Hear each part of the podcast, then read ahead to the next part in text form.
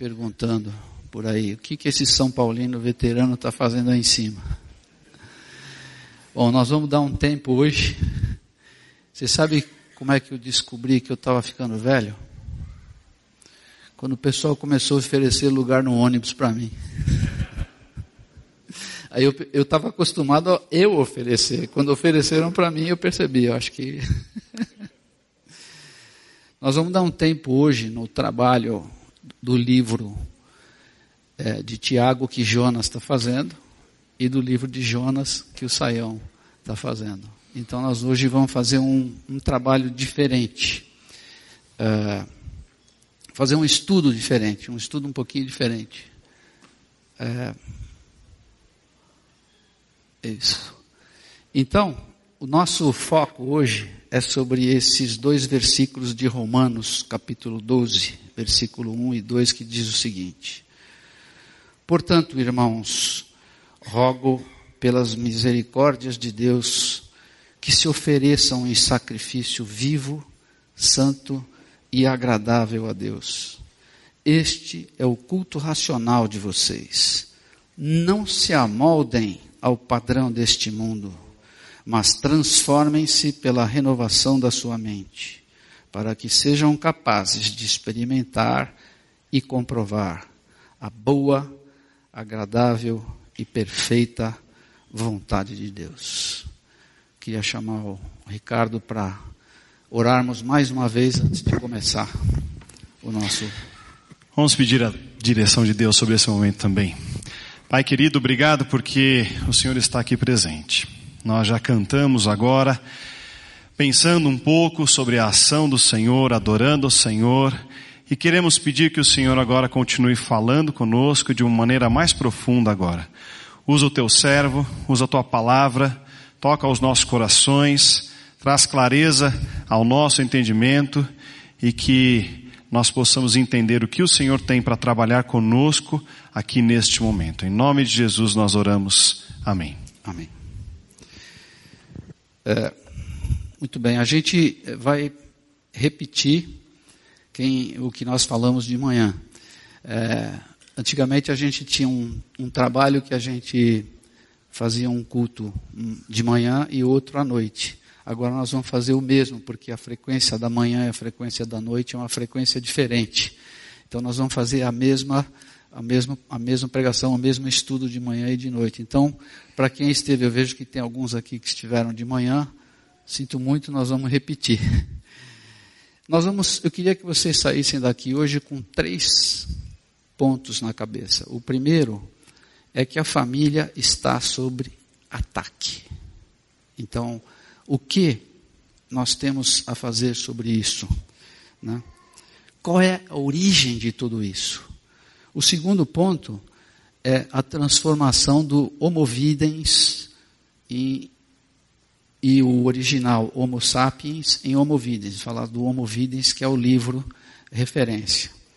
E a terceiro ponto é a confiança em Deus. Como é que nós vamos resolver isso é, dessa maneira, vivendo nesse mundo? Todos os livros, todas as referências, todos os pastores que eu ouvi, tudo isso eu tenho anotado.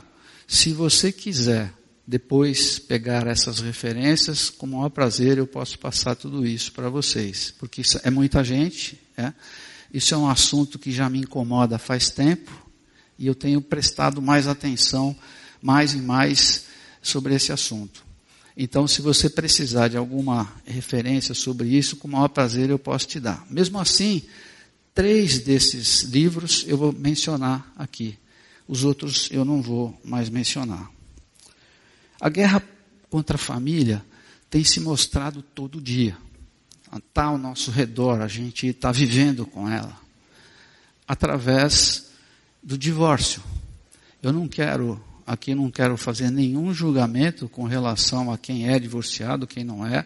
Cada caso é um caso, eu não estou falando sobre isso, eu estou falando sobre a instituição do divórcio. Quando eu era pequeno, já faz tempo, né? Poucos aqui participaram comigo da mesma época. Não existia divórcio no Brasil. existia disquite. Eu ouvia falar do disquite, eu ouvia falar dessa separação dos casais, mas era, não existia divórcio. E eu me lembro de um cidadão chamado Dias Gomes, um comunista de carteirinha, ele fez uma novela que passou na Rede Globo, e essa novela dizia que a mulher era uma mulher boazinha, ela casou com um cara, e esse cara era ruinzinho, e ela suportava tudo isso e, e, estava vivendo. De repente, ela se apaixonou por um cara bonzinho e, e a novela termina dizendo, frustrando o plano, entre aspas, de junção dela com esse outro que seria o par ideal, entre aspas, porque não existia a separação. Então ela teve que permanecer com o, entre aspas, ruinzinho. Mas, é, curiosamente, seis meses depois, o divórcio foi aprovado no Brasil. Ou seja, passou a existir o que antes não existia. Então, você veja como que a mídia conseguiu passar isso. Mas a gente está vendo a deterioração e a destruição da família na perversão da educação dos nossos filhos. Né? Existe um, um, um, certo padrão que quer ser imposto. Existe, nossa família está sendo ameaçada e destruída na, nas propostas de casamentos alternativos de todo tipo. E o que é pior, é, estão até fazendo uma, uma, uma mexida, uma força um movimento para que se permita a adoção de crianças por parte desse tipo de grupamento. Como é que essa educação dessa criança vai ser? Então, tem algumas pessoas desses autores, então eu quero voltar a dizer que tudo isso aqui está documentado, né, foi estudado, ou seja, está à disposição. Alguns desses autores que nós consultamos, que nós lemos, é, diz ainda que existe abertamente uma conspiração contra a família. Lendo e vendo o que eu estou vendo, eu acredito que eu acredito que sim. Pode ser um pouquinho radical? Pode ser, mas eu acredito que sim. Mas qual é a origem de tudo isso? Como é que tudo isso aconteceu? Será que a sociedade ficou maluca sozinha? Ou será que há um processo de evolução? As coisas são assim mesmo, a gente tem que evoluir, avançar e aceitar essas coisas como um, um fato, uma realidade. A sociedade é assim mesmo. Será que podemos? É, a sociedade se afastando dos princípios de Deus. Não se fala mais em Deus não querem nem saber. Você ouve na rua, assim, as pessoas. Se vê muito na televisão as pessoas entrevistando outras assim, e as pessoas falando: o que, que você acha disso? Ah, eu acho que assim, assim, assim. Muita gente está achando e pouca gente querendo saber o que é que Deus acha. Essa é, é a grande verdade. Então, os princípios bíblicos, judaicos cristãos da família estão sendo ameaçados. Mas qual é a origem de tudo isso? Esses pesquisadores identificaram a origem disso tudo. É num trabalho de Karl Marx, chamado O Capital. Esse trabalho de Karl Marx, é, ele dizia, na época, que existiam duas castas: a casta da burguesia e do proletariado. Na época, não existia classe média, na época que ele fez isso, existia basicamente os burgueses e os proletários. Se bem que tem muita gente que odeia a classe média ainda no Brasil.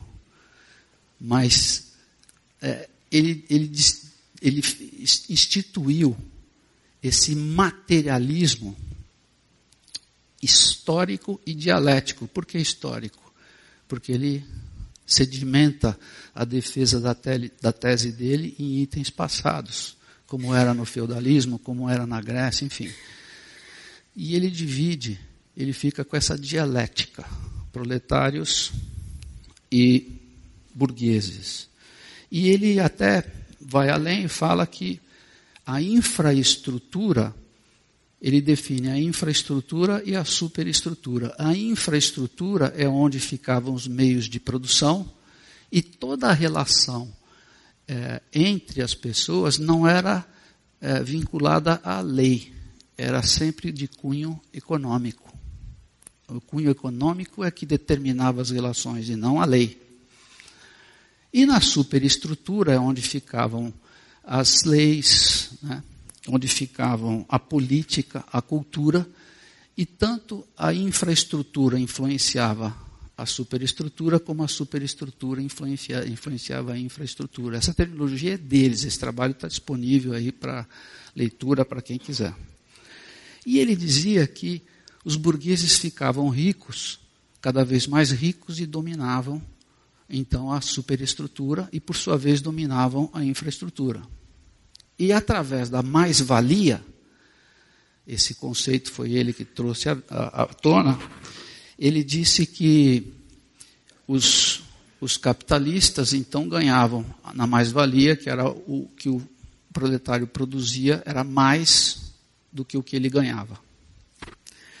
Ele sugere então que seja feita uma consciência de classe, ele queria fazer uma consciência de classe para esses trabalhadores, e propôs um golpe de Estado. Esse é, é o trabalho dele. Propôs um golpe de Estado através de uma revolução armada. Nós vimos acontecer isso num, em alguns países. E quando eles tomassem o poder, eles estabeleceriam o que passou a se chamar de ditadura do proletariado.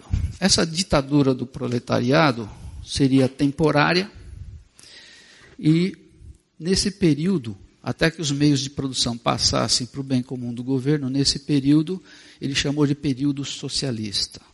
A partir de então, eles instituiriam definitivamente o, o comunismo. Só que Marx deixou muita coisa sem resposta. Né? Como é que funciona isso? Como é quem vai do, é, administrar? Como é que vai ser distribuído isso? Né? Então, Engels que era um, um, é um, um filósofo pensador mesmo contemporâneo de Marx, Engels e Marx definiram o que se passou a se chamar então socialismo científico, mais conhecido como marxismo. E no final da sua vida, Marx teve um, uns insights que ele disse que não só a propriedade era um mal que impedia a igualdade, mas também a família. Ele falou isso. Como ele morreu, Engels, então, terminou esse trabalho e assinou um livro. Que esse livro está disponível na internet. O livro chama-se A Origem da Família, da Propriedade Privada e do Estado. Onde ele diz, com todas as letras, que a família é um mal a ser eliminado. Quem deu continuidade no trabalho de Marx, basicamente, foi Engels, Lenin e mais tarde Gramsci. Meu amigo Paulo me deu umas aulas de Gramsci aqui. Ele dizia o seguinte: se nós quisermos uma sociedade de iguais, a família precisa ser destruída. E ele dizia que o homem, quando casava com a mulher, ele era dono da mulher. E ele estabelecia um patriarcado, e esse patriarcado eh, adquiria bens, e ele transferia esses bens e perpetuava a diferença de classes. Então a família é um mal a ser destruído. Eu peguei um trechinho do livro, desse livro, A Origem da Família, da Propriedade Privada do Estado. Eu vou ler um trechinho bem rápido para vocês. Que ele diz assim: quando os meios de produção passarem a ser propriedade comum, a família individual deixará de ser a unidade econômica da sociedade. a economia doméstica converter-se-á em indústria social. Trato e a educação das crianças tornar-se-ão público. A sociedade cuidará, com o mesmo empenho de todos os filhos, sejam legítimos ou naturais. Desaparecerá assim o temor das consequências, que é hoje o mais importante motivo social, tanto do ponto de vista moral como do ponto de vista econômico, que impede uma jovem solteira de se entregar livremente ao homem que ama. Não bastará isso para que se desenvolvam progressivamente relações sexuais mais livres e também para a opinião pública que se torne menos rigorosa quanto à honra das virgens e à desonra das mulheres. Esse eu extraí do livro. Então, a ideologia dele está clara. Não tem meias palavras. Ele está claro. O que, o que acontece é que com a queda do muro de Berlim, houve uma transformação e todos os partidos comunistas se tornaram socialistas. E eles entraram numa batalha cultural, passaram a chamar isso de marxismo cultural onde não existia mais, eles deixaram a luta armada de lado. E eles idealizaram que eles ganhariam controle através da educação, da ideologia marxista, principalmente nas escolas, e através das altas taxas de impostos.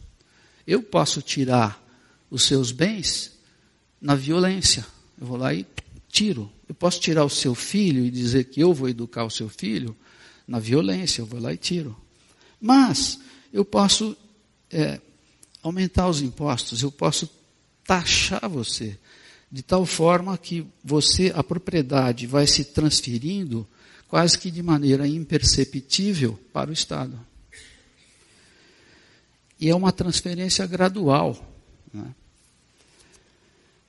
Então, essa via de impostos, parece que eu já vi isso também em algum lugar, passou a ser chamada via socialista. Portanto, a realidade persistente destruir os valores da família não é por acaso. Não nasceu por acaso. Né? Ele é fruto de uma estratégia milimetricamente pensada, cujos, cujos agentes estão claramente identificados. Não tem história. E em 1969, uma pessoa chamada Alva Mirdal publicou um livro chamado A Caminho da Igualdade. Vejam vocês quanto tempo faz. Porque não adianta, eu não quero eu quero implantar uma ideologia, não posso vir aqui vender essa ideologia para você hoje e você vai sair daqui. Não é assim que funciona. Isso é uma coisa que leva tempo. Eu preciso fazer um doutrinamento. É?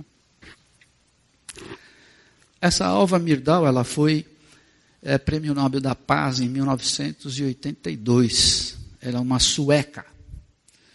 E parece que a Suécia foi um país onde foi implementado uma espécie um país como teste para ver se essa doutrina funcionaria. E onde ela dizia que não deveria haver diferença de sexos. O menino e a menina tinham que ser educados da mesma forma e ele passou a identificar, eles mesmos deram o nome disso, uh, de distinção de gênero. No inglês, o gênero, gender, é uma palavra que, diz, que se confunde com sexo. Mas numa manobra semântica, você quando usa gênero, ideologia de gênero, é uma construção social, a sociedade que está construindo essa, essa ideologia. É uma coisa que você pode escolher, o menino pode escolher ser menina, ou a menina pode escolher ser menino, ou qualquer outra coisa. Então, essa é a ideologia, ideologia de gênero. Ah, de volta lá em 1979, quando foi lançado um filme chamado Kramer versus Kramer, já era proposta uma, uma reengenharia social, onde poderiam existir outros tipos de família, porque só o tipo de família tradicional. Outros tipos podem existir e funcionar. adequadamente.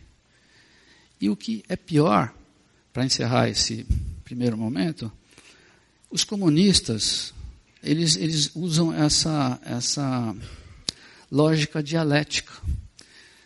No mesmo tempo que um comunista coloca um homossexual na prisão em Cuba, ele joga rios de dinheiro aqui para financiar a parada gay na Paulista. Qual é a lógica disso? É conveniência.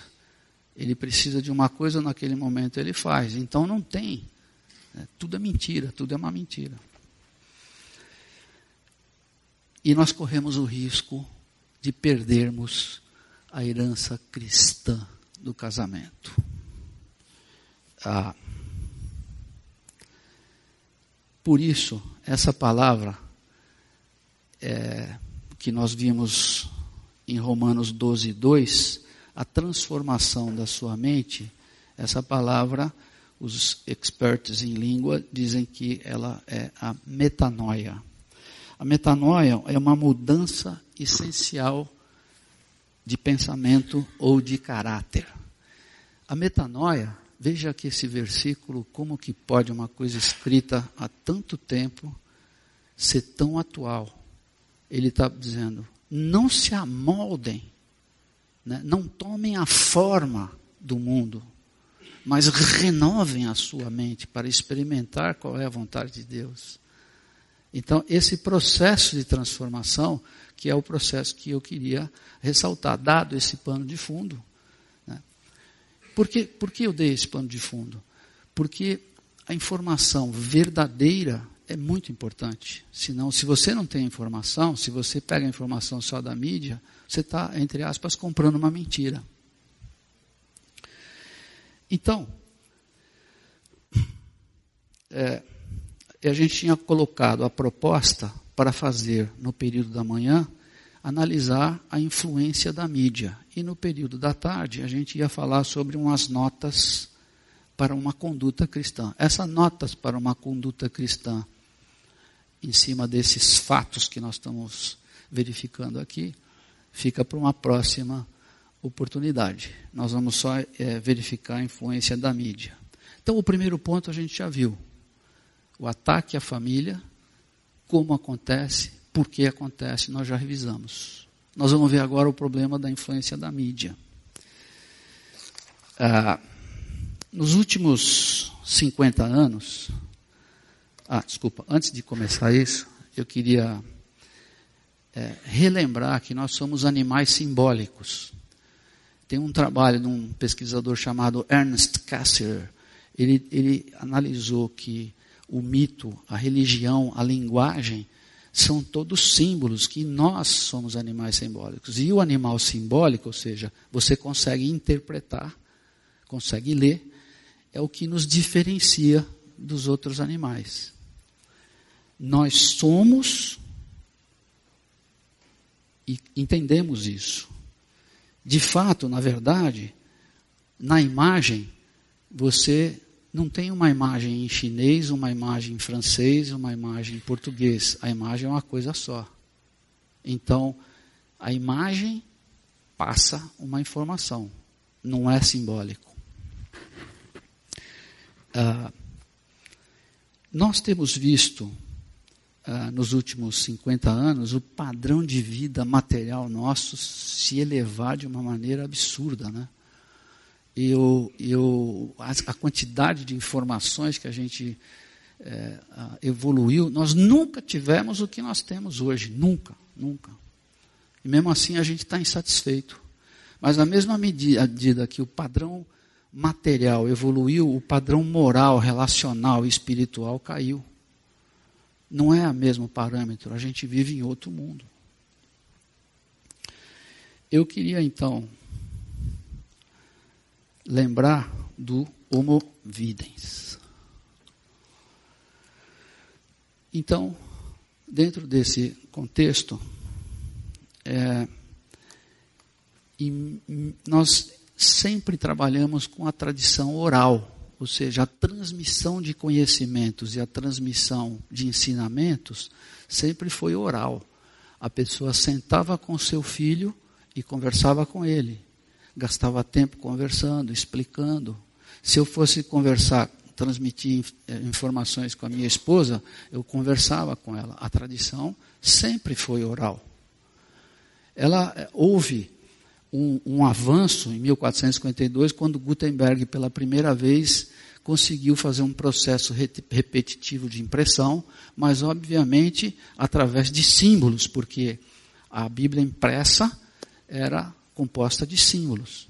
Depois veio o telégrafo, o telefone, o rádio, e houve então a universalização da fala, mas sempre oral. Você é obrigado a refletir. Em 1950 veio a famigerada TV. E ela substitui a palavra pela imagem. O ver predomina sobre o falar. Veja vocês, sete anos depois, um pesquisador americano, Vance Packard, denunciou um esforço em grande escala para canalizar os nossos hábitos inconscientes e manipular o nosso comportamento. Já em 1970, 20 anos depois, porque a origem foi da, da invenção da TV foi no Ocidente, então os marxistas diziam que isso aqui é uma indústria cultural a serviço do capitalismo. Diziam que o capitalismo queria impor uma ideia e eles utilizavam esse mecanismo. Em 80, dizia-se que a TV é um mero aparato ideológico do Estado visando inculcar a ideologia dominante. Já em 90, 40 anos depois, ou seja, a, a, o, o mecanismo a meio já tinha evoluído bastante, ele vem e diz o seguinte: olha, nenhuma democracia pode sobreviver a tal, entre aspas, onipotência, porque a TV tem muito poder. E aí veio Giovanni Sartori, que é um dos livros que eu queria mencionar, infelizmente eu não trouxe o livro aqui, mas é um livro de mesmo nome, chamado Homo Videns, onde ele explora em muitos detalhes isso que nós estamos falando aqui, muito resumidamente. Esse livro é um livro que tem à disposição. O outro livro é, é Governo é, Mundial e Religião Universal. É Sanahuja é um, é, um, é um padre argentino que pesquisou demais essa questão do, do governo único, de uma nova ordem mundial e dessa religião que se tenta implementar. Então ele, esse, esse padre, ele, ele, no livro dele, ele coloca detalhe de todas as referências que ele pegou, ou seja, ele não está inventando, ele tem e prova né, o que ele está falando. E o terceiro livro que eu queria mencionar é esse livro aqui, é um livro chamado Propaganda. Na verdade, isso aqui é um curso de propaganda ele ensina como fazer todas, todas as variações, tudo que está envolvido nesse meio. Mas o que me chamou a atenção aqui foi o aspecto psicológico. Como que esses caras montam eh, nessa guerra para pegar sua atenção, como que eles montam, como que eles estruturam a mensagem que eles vão passar. Tem muita coisa passando e você vai agarrar algumas coisas, outras não. Então eles querem pegar isso. Foi isso que me chamou a atenção. O termo Homo sapiens foi cunhado em 1758 por Carl Linnaeus, no seu trabalho Sistema Natural. E ele dizia que o Homo sapiens é o que nos diferencia dos outros animais. Nós somos e sabemos que somos. Podemos não saber quem somos. E nesse particular diz que Schopenhauer, um dia, estava andando, ele sentou numa praça, no anoitecer, e estava lá sentado, pensando, passou um guarda e falou assim, viu ele lá e falou, quem é você? Ele falou, você sabe que era justamente isso que eu estava tentando descobrir? O que nos diferencia dos outros animais é que nós somos e sabemos que somos. Um cachorro é eterno, porque ele não sabe que vai morrer. Mas nós sabemos. Né?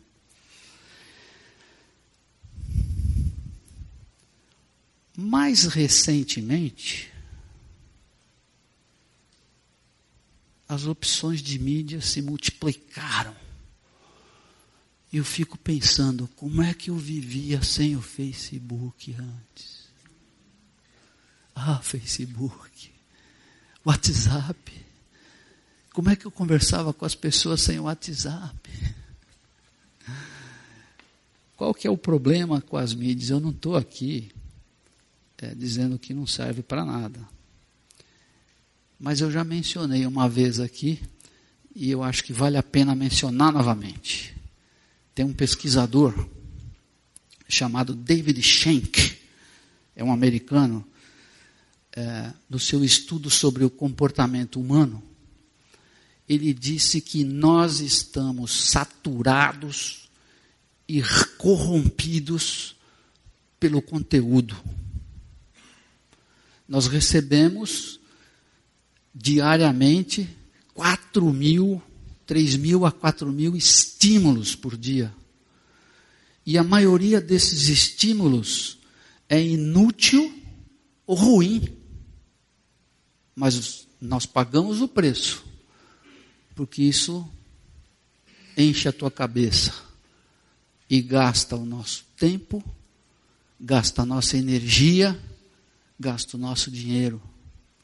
E eu me desvio do real objetivo da minha vida, que não é esse. Só que o problema é que as mídias se tornaram muito atraentes, muito atraentes. O Netflix pode dizer que filme você vai gostar antes que o seu amigo te diga. O Pandora pode dizer que música você gosta antes mesmo de você conhecer a música. E o Google? Ah, o Google. Tem coisas que a gente só confessa para o Google. E a gente devia confessar para Deus. Mas o Google sabe muito. É uma pena que eu, no meu computador eu ia abrir um, uma pesquisa do Google que mostrava o tipo de informação que ele tem. Mas o Google pode detectar uma pandemia de gripe antes que todo mundo, simplesmente pelos inputs que ele recebe, ele pode dizer naquele local pode ser que tenha uma pandemia de gripe. Somente pelas pesquisas que as pessoas fazem. Mas a informação também traz os seus riscos. Teve um caso, tem uma, uma coluna no New York Times que que fala muito sobre essas, essas coisas, e, e ele, ele mencionou o caso de uma adolescente de 15 anos que passou a receber propagandas de uma loja chamada Target. E essas propagandas eram de equipamentos e produtos para bebê. Fralda, essas coisas assim. O pai pegou aquela correspondência, foi lá no Target e falou: Eu vou processar vocês, porque vocês estão, através dessa propaganda, incitando a minha filha, adolescente, a ficar grávida. Uma semana depois ele voltou lá para pedir desculpa, dizendo que ela realmente estava grávida. Então, como é que o Target descobriu que a menina estava grávida antes do pai? Como é que funciona isso? Olha o risco. Por outro lado, no mesmo New York Times, na mesma coluna, uma outra mulher que não queria se identificar, ela estava grávida, ela não queria se identificar. Então ela falou: Eu não quero receber propaganda de nada, eu vou me sair fora do Facebook, eu vou sair fora de tudo. E avisou toda a família avisou todo mundo e falou: não, não vamos comentar nada que eu não quero receber propaganda. Então ela começou a comprar as coisas com dinheiro ou com cupons. Só que ela precisou fazer uma, um, certo, um certo momento, ela precisou fazer um. Inclusive usava o, o, o browser. Browser, né? Se fala, browser. É, Tor, que não deixa as pessoas capturarem a sua localização. Você pode navegar. É, na, na, nas sombras, na, é, sem ser percebido. E quando ela quis fazer uma determinada compra, o pessoal não quis vender para ela. Porque aquela atitude era suspeita. Então veja você, você não está no padrão? Estão te filmando. Você não obedece um padrão determinado? Então começaram a desconfiar. Então não tem como você se esconder sem ser tratado como bandido. Nós estamos vivendo uma inversão de valores, né? As, as crianças estão querendo tablets e os adultos querendo livro para colorir com lápis de cor.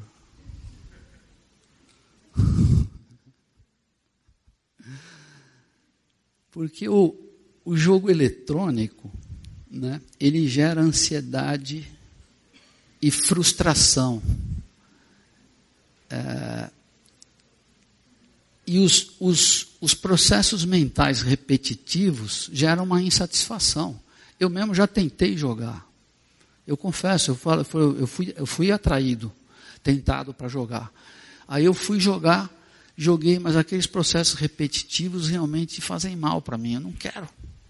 Então eu vou jogar, não consigo. Estou fora, não aguento jogar.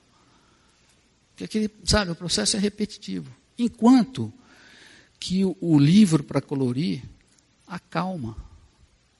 Parece que desestressa, gera um senso de realização. Era isso que as crianças deviam estar fazendo. Ah. Nessa altura você pode pensar que eu sou um radical fundamentalista xiita. Ou, diria o Saião, radical fundamentalista chato. Posso ser chato, mas garanto para vocês que quase tudo que tá, nós estamos falando aqui está acontecendo. Mais uma vez, tem essa documentação. A influência da mídia, da TV. Você hoje, tudo que pode ser visto numa TV, você vai ter acesso. Se o cara está na China, na Patagônia, no, no, no Polo Norte, não importa onde ele estiver, tudo que pode ser transmitido, você vai ver numa TV. O ver predomina sobre o falar. Não tem jeito. E aí nós nos tornamos um animal vidente, não um animal simbólico. Enquanto o animal simbólico nos diferencia, o animal, o animal vidente nos reaproxima. É, alguns argumentam que a televisão, a aquisição do saber por meio de conceitos, é elitista. E a aquisição de saber por imagens é democrático. Mas isso é um argumento falacioso e malandro. Não podemos aceitar isso. O Saião disse muito bem uma vez: nós não podemos aceitar as coisas do jeito que elas são, nós precisamos pensar. Será que isso tem sentido? Não tem sentido. Porque um progresso apenas quantitativo implica num regresso qualitativo. E o que é pior, elimina a multiplicidade de autoridades cognitivas que nos dão a possibilidade de saber quem é digno de confiança e quem não é. E o principal vítima disto são as crianças. A família e as crianças. Enquanto isso, nós somos chamados a transformar as nossas mentes. Tudo isso passa e a gente está vivendo, mas nós somos chamados. Vejam vocês,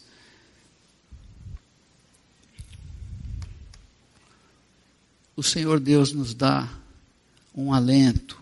Ele diz: ensina-nos a contar os nossos dias, para que o nosso coração alcance sabedoria. Nós somos frágeis, limitados, temporários. A gente acha que não vai morrer nunca, que o tempo está à nossa disposição, mas não está. Então é por isso que ele diz: alcance a sabedoria, nós precisamos aprender a contar os nossos dias. Eu vou correr um pouquinho, porque senão eu vou estourar o tempo. essa foto foi meio chocante para mim. Vou tomar um pouquinho de água.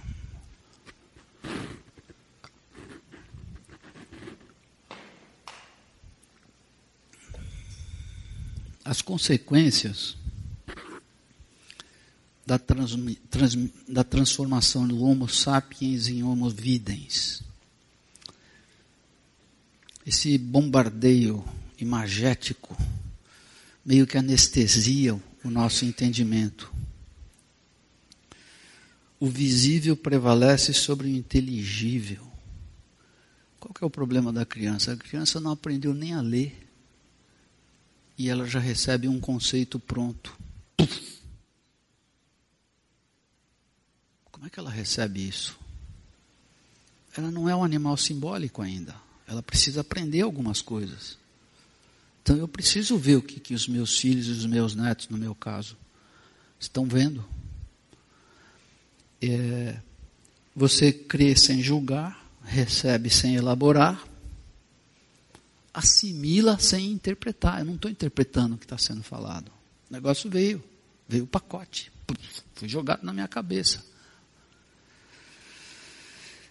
É comum ver uma criança imitando danças sensuais. Onde foi que ela viu isso? Como é que essa criança aprendeu a fazer danças sensuais? É comum ver isso. A própria TV mostra como se fosse uma coisa boa. Mas e o tipo de educação que ela está recebendo?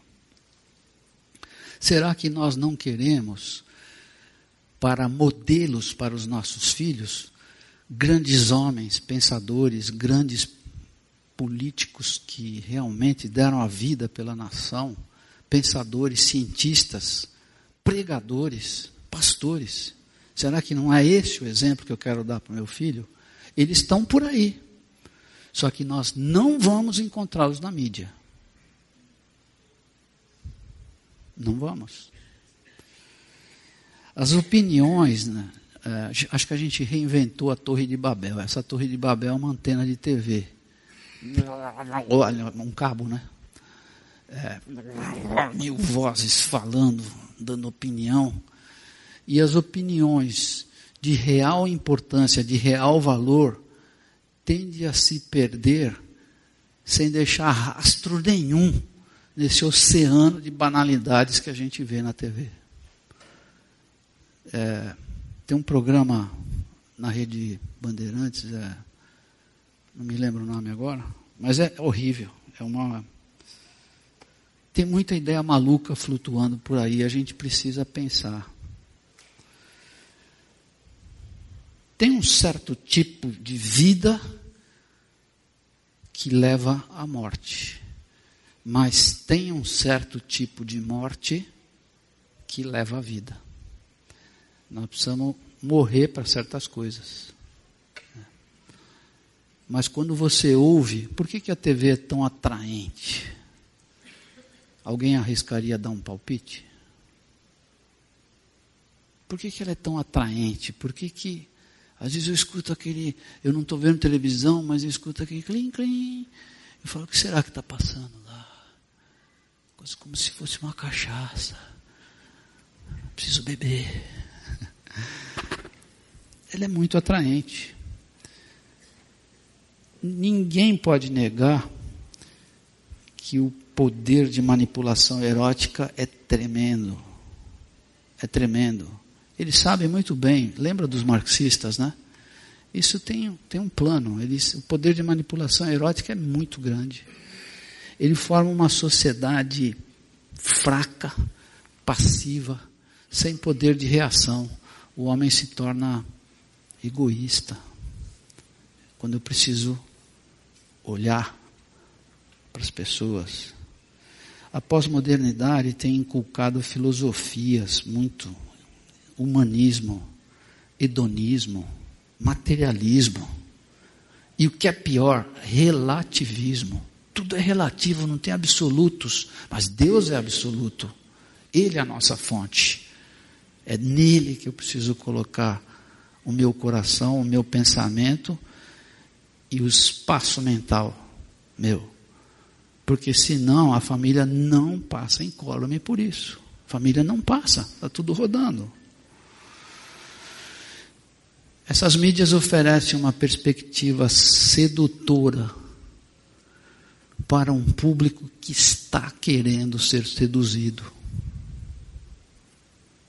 E nós não estamos passando incólume por isso.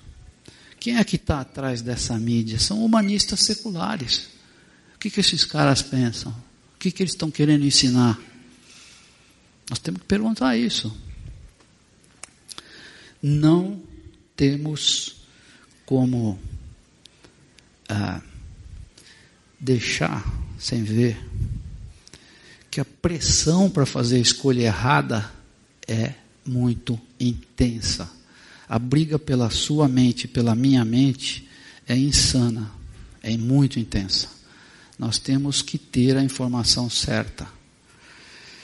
É, eu queria citar um filósofo moderno, e eu já estou terminando.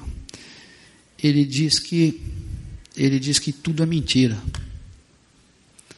Ele, ele chama-se Olavo de Carvalho. Ele fala que a gente não pode acreditar em nada do que a gente vê na TV porque lá ele vai falar aquilo que nós queremos, o que eles querem que nós assimilemos, o que nós, o que não é o que nós precisamos ouvir, é o que eles querem que nós ouçamos. Ah,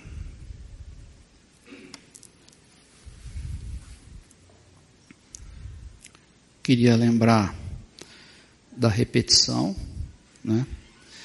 que também o fato de você repetir, repetir, repetir, repetir, é uma forma de inculcar ideologias. Eu queria que a, o pessoal da, da banda viesse aqui. Eu queria, antes de terminar, eu já estou terminando, eu queria fazer oração novamente dessa música, da família. Nós, infelizmente, nosso século, nós temos visto as coisas aos pedacinhos e não, as, e não como um todo, não como isso fazendo parte de um todo. É, nós fizemos soar alarme a respeito da permissividade, do homossexualismo, do aborto, mas sempre atividades individuais, nunca como fazendo parte de um todo.